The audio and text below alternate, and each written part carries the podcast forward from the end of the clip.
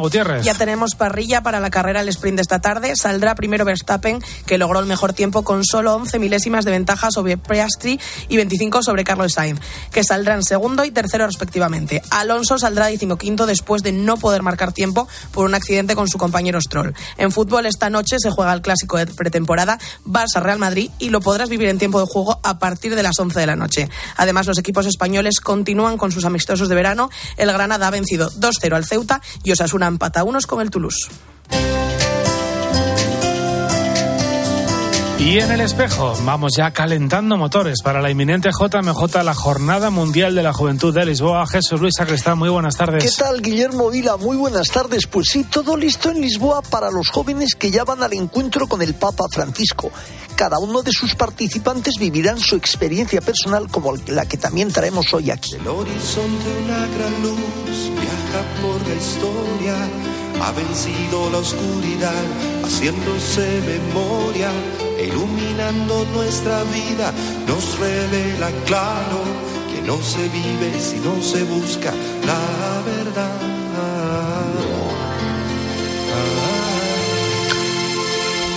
Lupita es una mexicana que creció en una familia profundamente cristiana, siempre alrededor de la iglesia.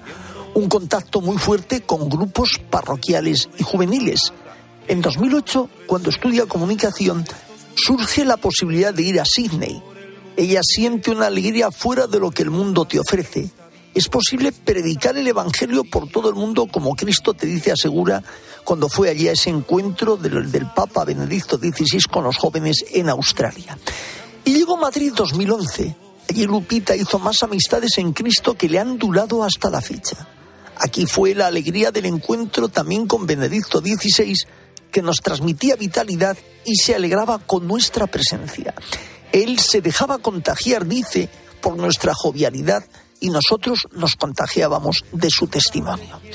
En 2016 también participó en la JMJ de Cracovia, esta vez con el Papa Francisco.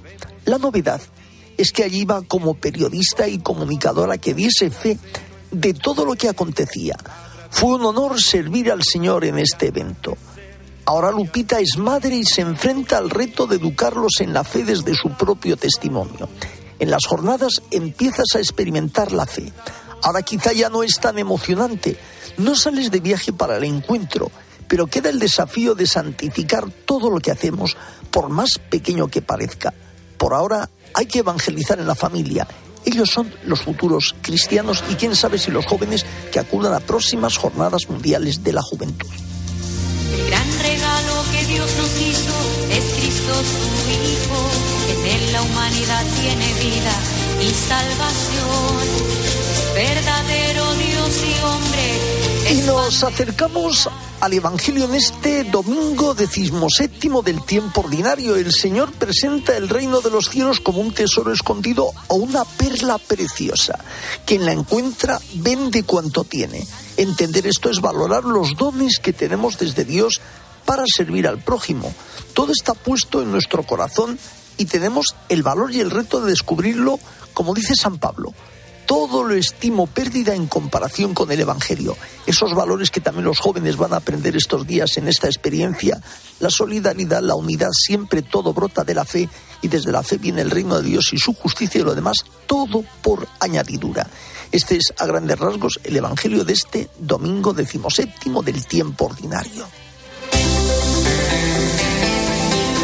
En Mediodía Cope, El Espejo. Estar informado. La Iglesia ha estado en constante revitalización a lo largo de los tiempos de las órdenes religiosas que vivieron especialmente esta puesta a punto en sus carismas.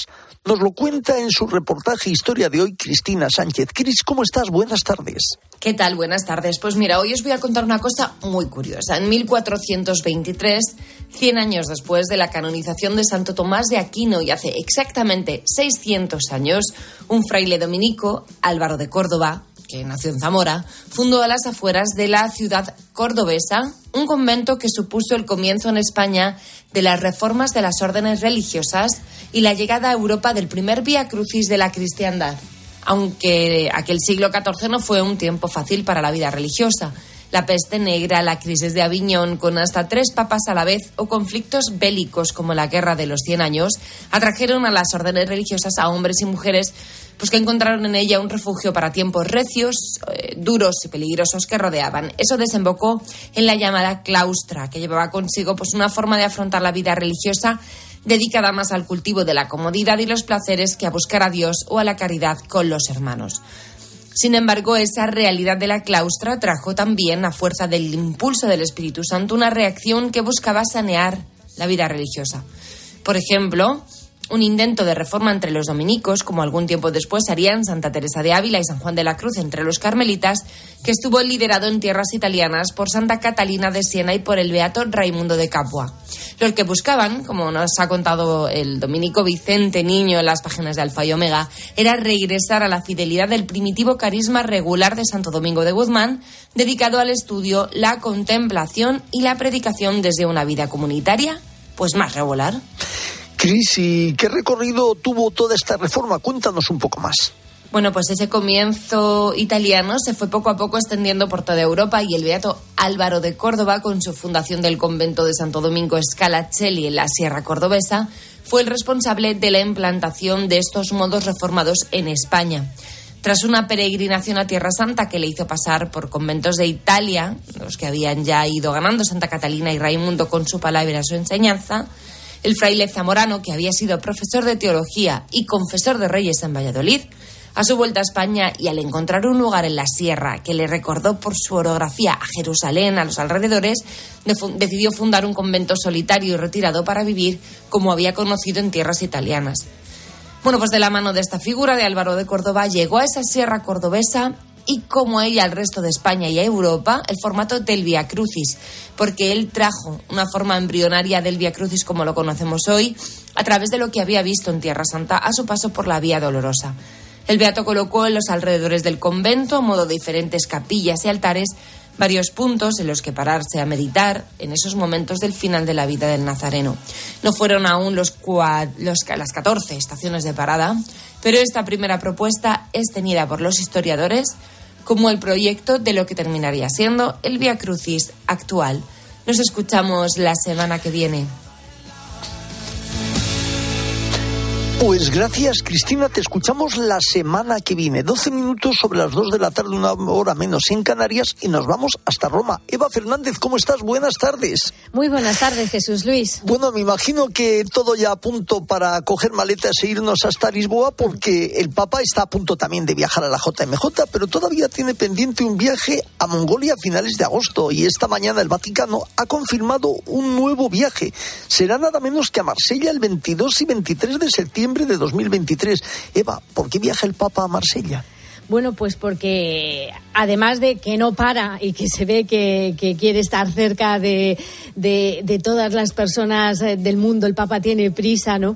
Pues eh, va a acudir a Marsella para rezar junto a jóvenes y obispos de todos los eh, credos, de todas las eh, confesiones eh, religiosas y obispos católicos de 30 países del Mediterráneo. Es un festival cultural abierto a todo tipo de comunidades, asociaciones y movimientos con una con un denominador común que es el Mediterráneo, ¿no?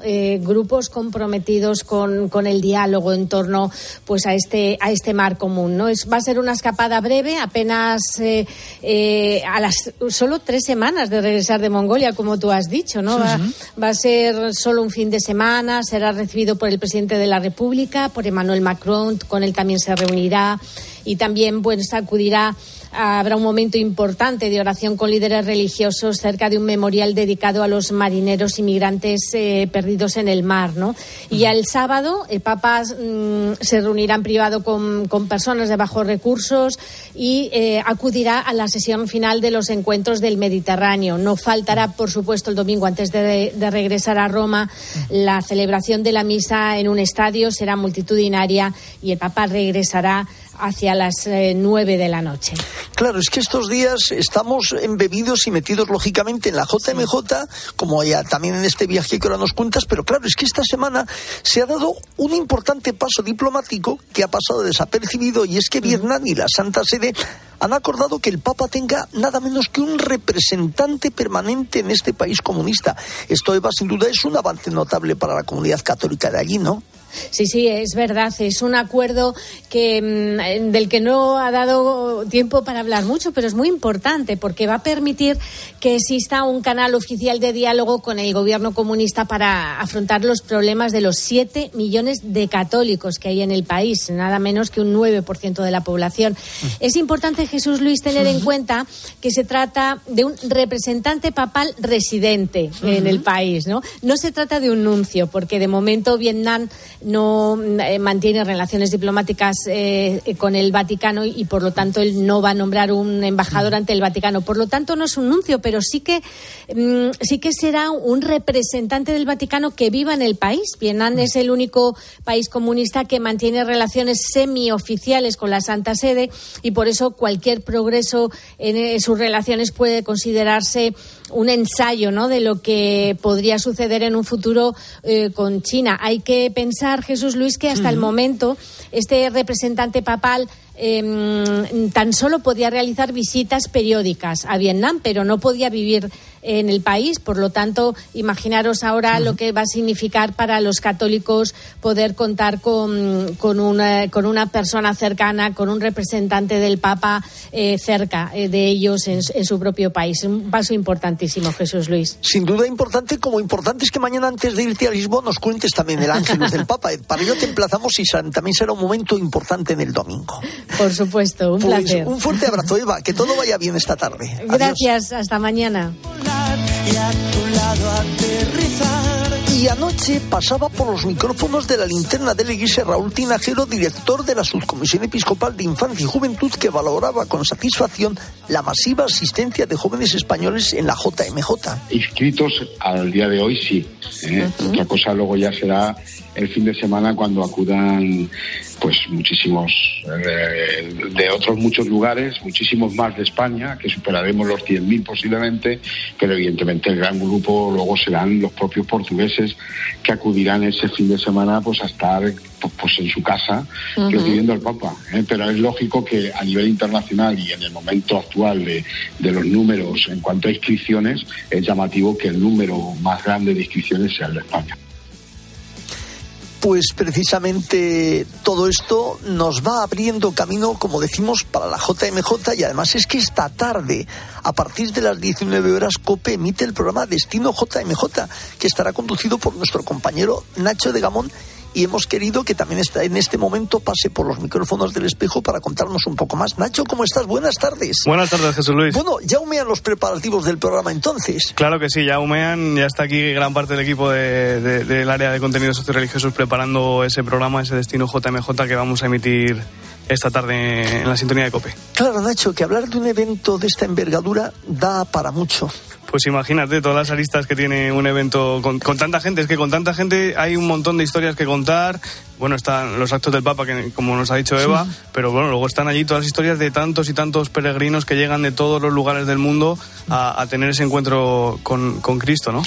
Mm, ¿Nos puedes adelantar algo de lo que vamos a poder escuchar? Siempre como una sinopsis para que la gente un poco pues se anime a escucharnos. Claro, mira, vamos a hablar con, con un grupo de jóvenes de la diócesis de Alcalá que va a está acompañando a un grupo de personas con síndrome de Down que van a participar en la JMJ. También vamos a hablar con con Unai Quirós, que es uno de los artistas que va a participar en el Festival Caminos de Juventud, que ha organizado la Conferencia Episcopal Española para recibir a tantos peregrinos españoles, como decía Raúl Tinajero, que van a, que van a participar en la JMJ, que será el lunes. Y también vamos a hablar con un grupo de jóvenes que han ido desde Barcelona hasta Lisboa, bueno, todavía no han llegado, están por el camino, a pie peregrinando para, para ver al Papa. Y no resisto preguntarte una cosa, Nacho. ¿Tú has estado en alguna JMJ, aunque sea de participante, voluntario? Sí, yo estuve en la, en la JMJ de aquí de Madrid en, en el año 2011 y estuve como voluntario, sí. Con lo cual esto ayuda a conocer un poco más la idiosincrasia a la hora de preparar el tema. Bueno, sí, pero cada JMJ yo creo que, es un mundo, cada JMJ es diferente, pero sí, desde luego que ayuda un poco, sí. Pues Nacho de Gamo, muchas gracias porque a partir de las 19 horas, ¿verdad? Eso es. Destino JMJ con Nacho de Gamón aquí en COPE. Será aquí y ahora seguimos con más temas de la JMJ en el espejo. En Mediodía Cope, El Espejo. Estar informado. Este verano. ¿Viajas? Te quedas. ¿Trabajas? Descansas. Hagas lo que hagas, en Cope seguimos ahí para contarte todo lo que está pasando. Carlos Herrera. Llega un aire sahariano, hay alerta roja, especialmente en el cuadrante. Ángel Expósito. La noche nos deja también dos sucesos. El primero ha ocurrido en el barrio. Pilar García Muñiz, Pilar Cisneros, Fernando de Aro. Este verano te acompañan estés donde estés. En Mediodía Cope, El Espejo. Estar informado. Hello, my love. I heard a kiss from you.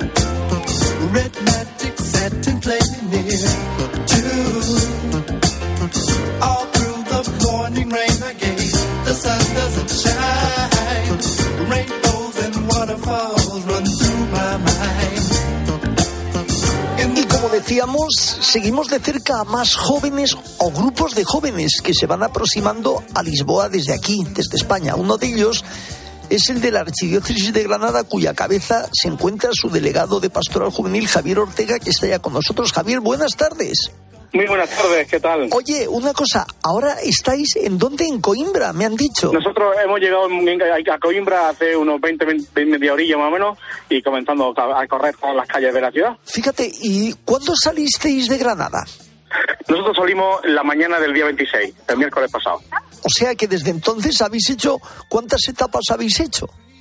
Pues llegamos el mismo día 26 por la tarde noche llegamos a, a un pueblo, a una zona que se llama Figueira, Figueira de Foz y ahí hemos, hemos estado, nos dividieron por familia y estamos todos en familia. Hoy es un día que toca de encuentro aquí en Coimbra, pero volveremos por la noche, volveremos de nuevo a la familia hasta el día 31 que tenemos el encuentro de españoles. Fíjate, hasta el día 31, o sea que quiere decir que que, que, se van calentando motores y que los días en las diócesis es algo que, que va abriendo camino para llegar a Lisboa, claro.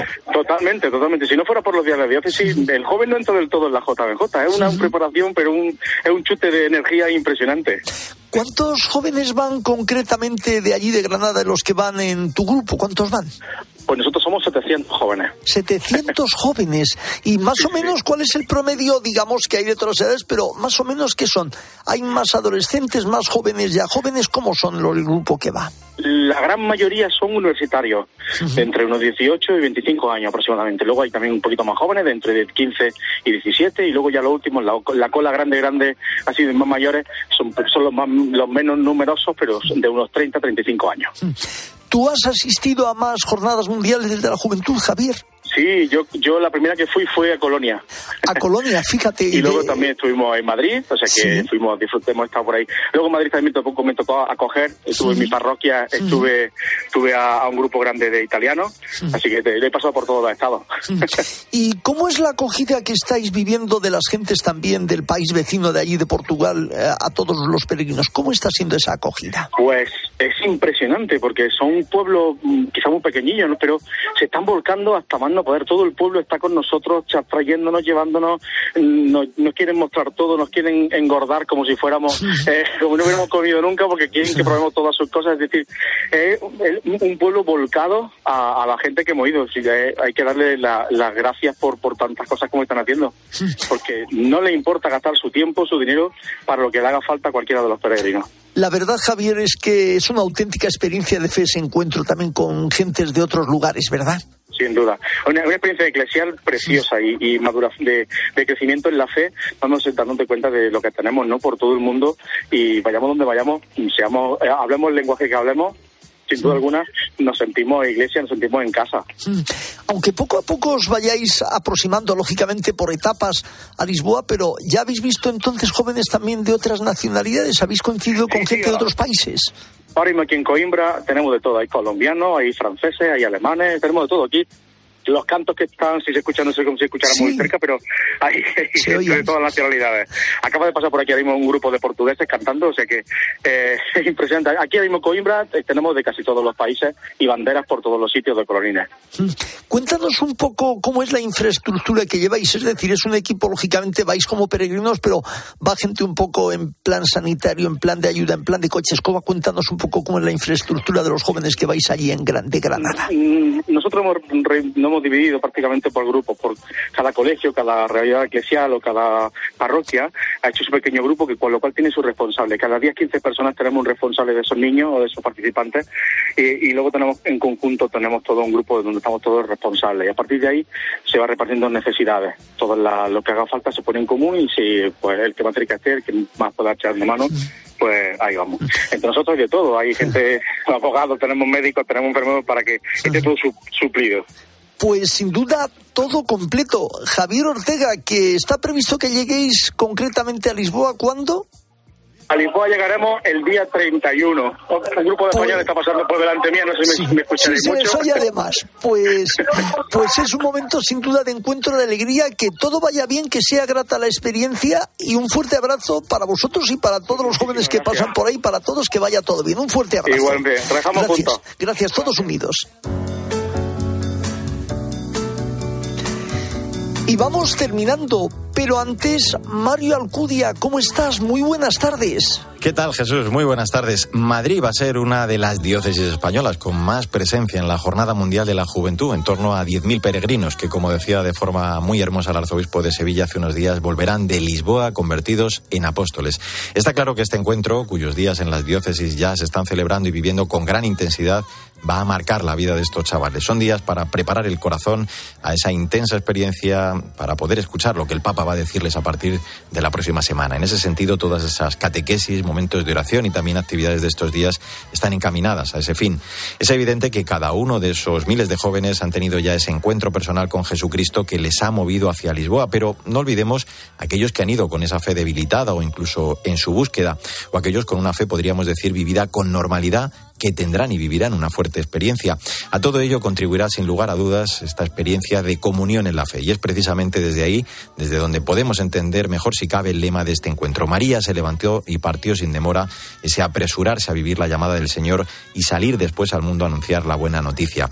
La felicidad se irradia estos días a todo el mundo, desde Lisboa y por supuesto la valentía de muchos de esos jóvenes al anunciar al Señor cuando regresen. Siempre decimos que después de una jornada mundial de la juventud como esta, se vuelve con el depósito de fe rebosante. De todo ello hablaba ayer en el espejo de Madrid con el obispo auxiliar de Madrid, Monseñor Jesús Vidal. Cientos de miles de jóvenes nos sentaremos ante el Papa con el corazón deseoso de escucharle, de escuchar una palabra que dirija nuestro corazón para podamos pues encontrar el sentido más profundo de nuestra vida, encontrarnos con Cristo. Por lo tanto, lo primero que vivirán será un encuentro fuerte con Cristo.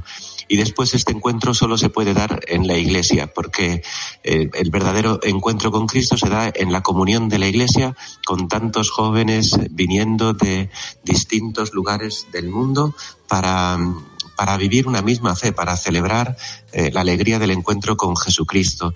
Hay muchas personas, como te decía antes, a las que le renacerá o reflorecerá su fe con fuerza, incluso otras encontrarán su vocación, la vocación que el Señor tiene destinada para ellos. Aún tenemos muy vivo el recuerdo de las palabras del Papa en la anterior Jornada Mundial de la Juventud, la de Panamá, cuando decía a los jóvenes que la vida que Jesús nos regala es una historia de amor, una historia de vida que quiere mezclarse con la nuestra y echar raíces en la tierra de cada uno. Vida que no es una salvación colgada en la nube, esperando a ser descargada, ni una aplicación nueva a descubrir o un ejercicio mental fruto de técnicas de autosuperación. Se trata de una historia de amor que se entreteje con nuestras historias para que demos fruto allí donde estemos. Hasta el próximo día.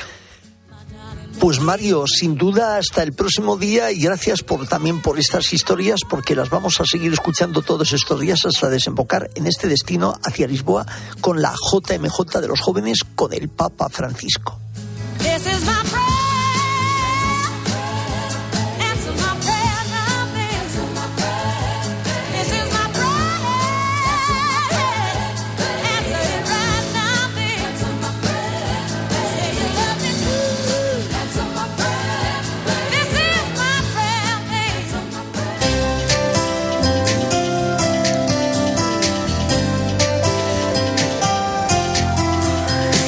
La producción estuvo Jesús García Ercilla, en el control técnico Alejandro Cobo y en control central Jorge Fuentes.